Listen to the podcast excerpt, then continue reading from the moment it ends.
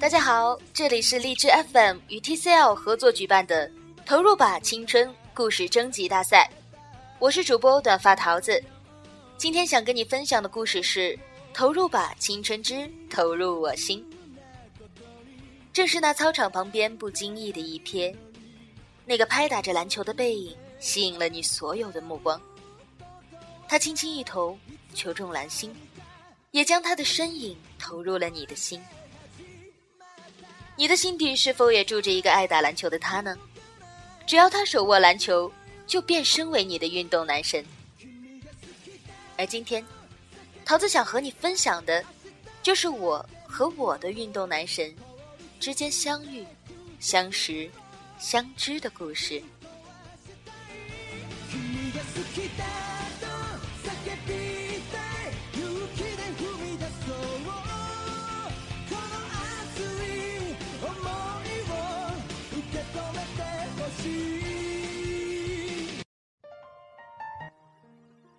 这样用力的喜欢一个人，还是在我高中的时候。那个时候我上的中学是二中，和一中呢是一个系统的子弟学校。一中比较偏向于理科，而我所在的二中更加重视文科的培养。有一个道理大家都懂的，偏重于文科的男生总是感觉有一些书生气息，也就是我们现在所说的娘炮。而在那个情窦初开的年纪，女孩子比较看重男生的外形，我也不例外。所以我会经常跑去一中，因为理工科的男生给人感觉都很 man，而且 很帅。而我和他的相遇，也是以此为契机的。但是因为每个学校都有着自己的校服，我们穿着外校的校服是没有办法躲过保安进入一中大门的。所幸在那个年代，没有太多的什么歹徒持刀进入学校砍人啊这类的恶性案件发生，所以那个时候的安保工作也不是特别的严，以至于操场后面的一堵矮墙，成就了一段又一段的一条立笑链。而那个时候，对于花痴的我来说，翻墙就成了我每天的必修课。从第一天要提前把书包扔掉。然后搞自己一身土，甚至是一身伤才能够翻过去的时候，到后来，我穿着裙子都能够瞬间就越过了。现在我依然有着比普通女孩子都高超很多的爬树和翻墙技能，我觉得和那个时候的锻炼应该是密切不可分的。按道理呢，这种故事的情节应该是这样子的：夕阳西下，阳光洒在校园的操场上。女主角一袭白色的长裙，坐在操场边，看着场上那帅气的男主角投篮，尽情挥洒汗水。突然，篮球不小心砸在了女孩的身上，男孩跑过来跟她说：“对不起啊。”然后硬要背着女孩去医务室。然后，一段唯美的爱情就此展开了。可是，no。现实生活中的剧情通常都会很狗血。那天我在优美的翻过矮墙之后，愉快的发现我自己来了姨妈，于是问朋友借姨妈巾，可他非要整我一下，说如果我敢去和操场上的其中一个男生表白，他就借给我，否则免谈。就这样，我和他坐在操场边上开始物色猎物。很不巧，那天操场上没有看到阳光帅气的一米八天蝎 B 型男。有的呢，只是几个个子中等、满脸痘痘、皮肤黝黑的标准工科男，还有一个比较白净的，还坐在不远处看书。当时我和朋友断定，这货绝对是个不折不扣的书呆子，而且铁定身体协调能力特差。就在吐槽这货的时候，场上的男孩把篮球砸给了他。当时我和我的朋友都认为这绝对就砸见血了，结果没想到的是，书呆男一把就接住了。淡淡的说了句：“就不能等我把作业写完吗？”然后，他脱了校服就上场了。对的，他上场了。没有坚实的肌肉，也没有古铜色的肌肤，该有的都没有。但是不知道为什么，我觉得他帅爆了。女高中生的荷尔蒙就是这样，毫无原因就能够蹭蹭蹭的分泌。而朋友当时也没有想到，反应过来之后，他跟我说：“嗯，得，就他了。”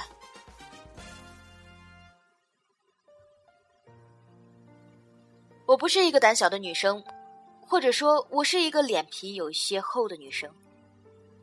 朋友们都说我身上带着一股痞性，他们说，如果我是男生的话，那么我的人生只有两种可能：要么打人。要么挨打。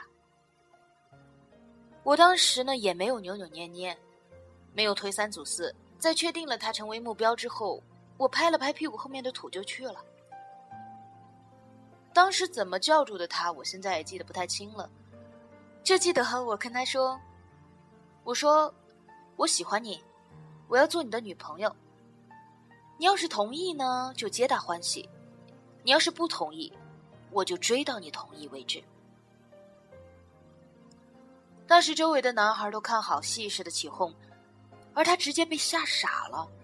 他站在那儿，感觉手都不知道该往哪放。我跟他说：“我说你别紧张啊，我又不是坏人。”结果他看了我好长时间之后跟我说：“紧张你妹呀，你吓死我了。”然后他就随随便便的把篮球那样一投，就投中了。对，你们猜中了。他投中了，而就在他投中的那一刹那，我就觉得小心脏跳的不要不要的了。那种感觉，我相信你们都能够理解。一个女孩看到一个男孩以那样一个不经意的姿势把篮球投进篮筐的时候，心整个感觉也跟着他就去了。后来他背上书包就走了。我本来以为我会被剩下的男生嘲笑的，但是我没有想到他们很仗义。他们鼓励我说支持我，而还有一个还慷慨的提供了那个男孩的电话号码给我。因此，在我回家的时候，我手上不仅多了一个姨妈巾，还多了一张写满数字的纸条。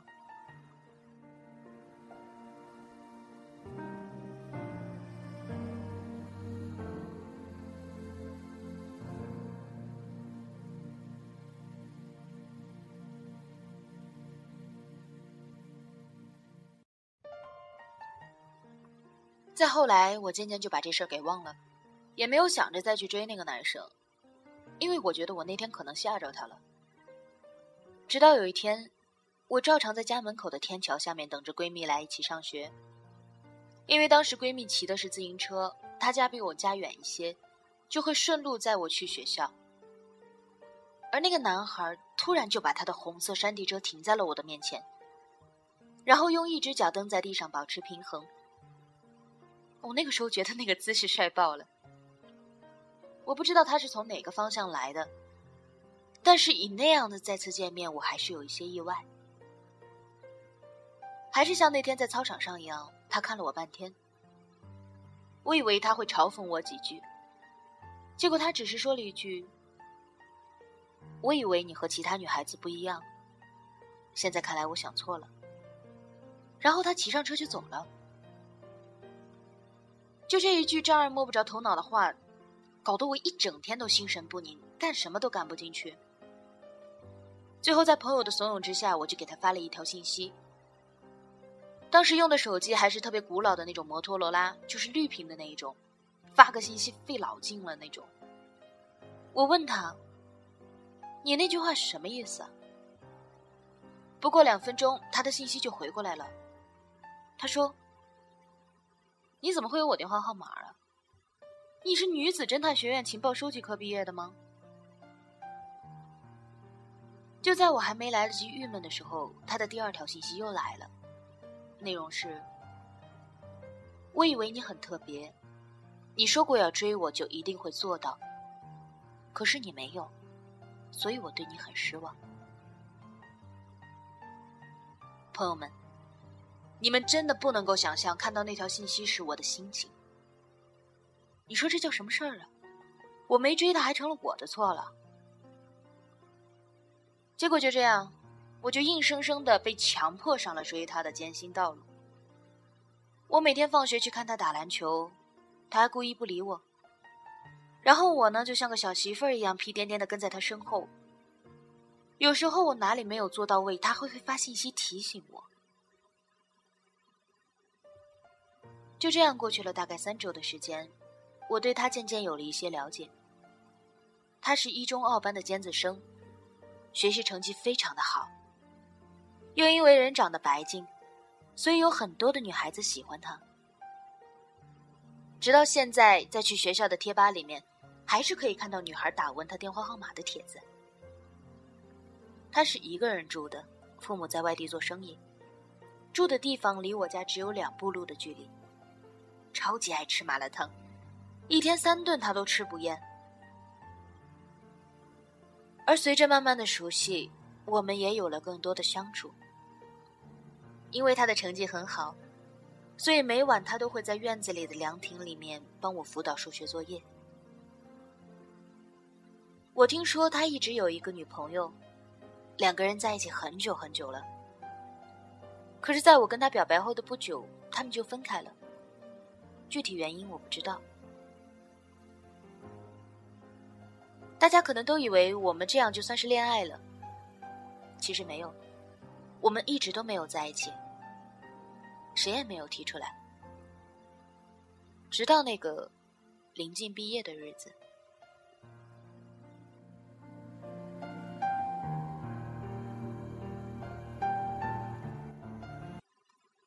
我们那一届呢是二零零八届，快毕业的时候正好赶上了汶川大地震。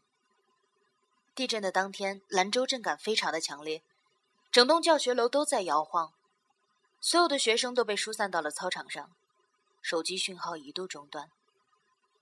当时的孩子们感觉不到害怕，更多的呢是觉得刺激，叽叽喳喳的围在一起讨论。然后忽然有同学跑来告诉我，说校门口有人找我。我出去一看，哦，是他。只见他一手叉着腰站在铁门外面，不停的喘着气，然后那个汗就顺着脖子不停的往衣领里面灌。我打趣的跟他说：“我说干嘛？一个地震把你吓成这样，你至于吗？紧张什么呀？”他看见我之后，突然把手从栏杆的缝隙里伸了进来，揉了揉我的头发，说：“紧张你妹呀！你都快吓死我了。”跟我们第一次见面时一模一样的话，但是这句话给我的感受却是完全不一样的。看到他从相差有七站路的学校跑过来找我，就是为了确保我有没有事儿。他说一地震他就给我发信息，可是通讯中断，根本联系不到我，于是他就急忙跑过来了。我不知道大家可不可以理解那种心情，就是在那一刹那。就觉得这一辈子就是他了，想被他拥在怀里，想成为他的新娘。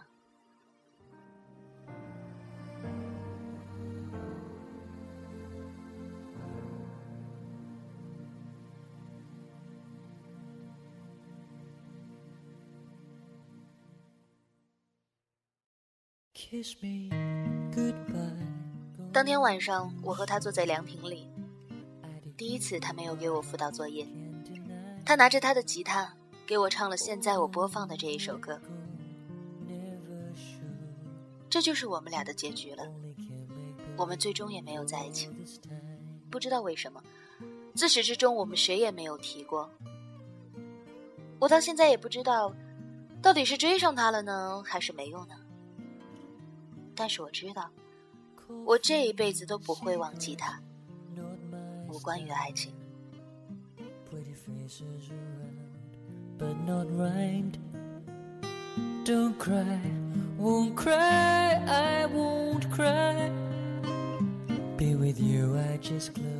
前一阵我参加了他的婚礼，他在婚礼上当着新娘的面拥抱了我。他说：“谢谢你一直都是那个特别的女孩，谢谢你没有和别人一样。” never try to hold you tight. Don't wanna wake up, find you ain't here by my side.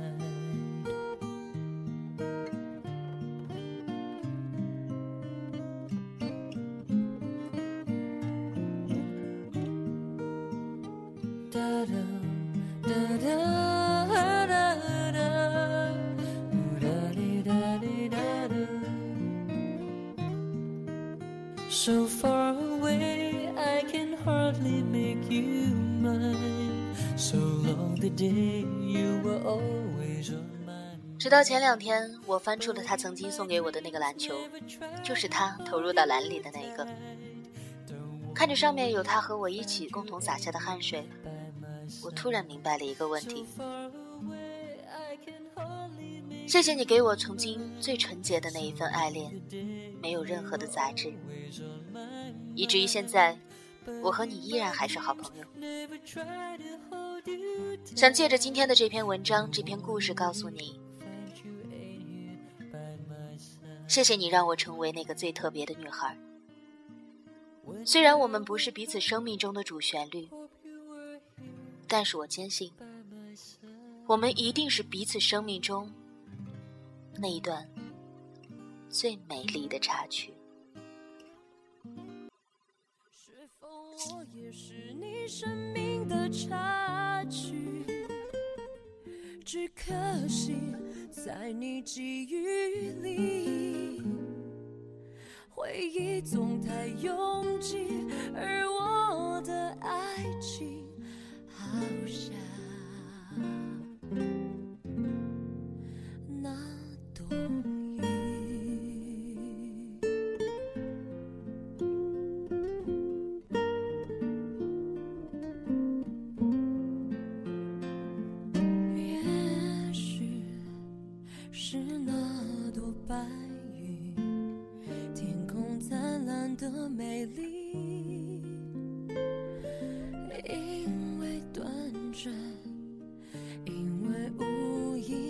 却难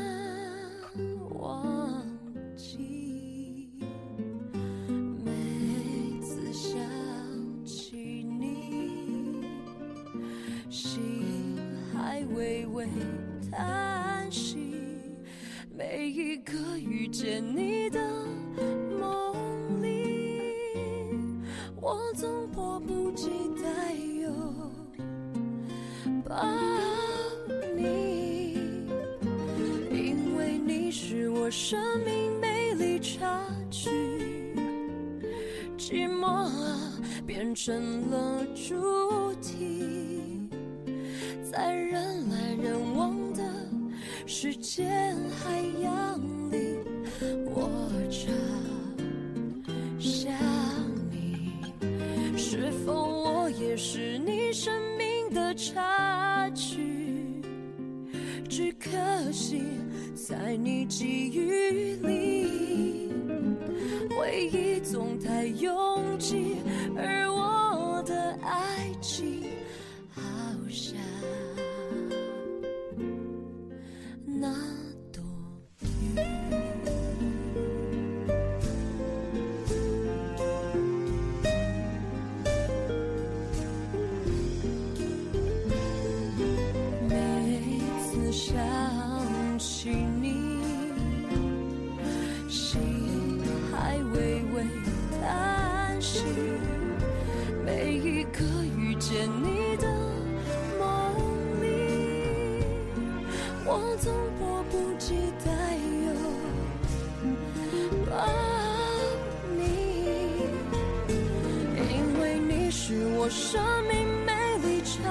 插曲。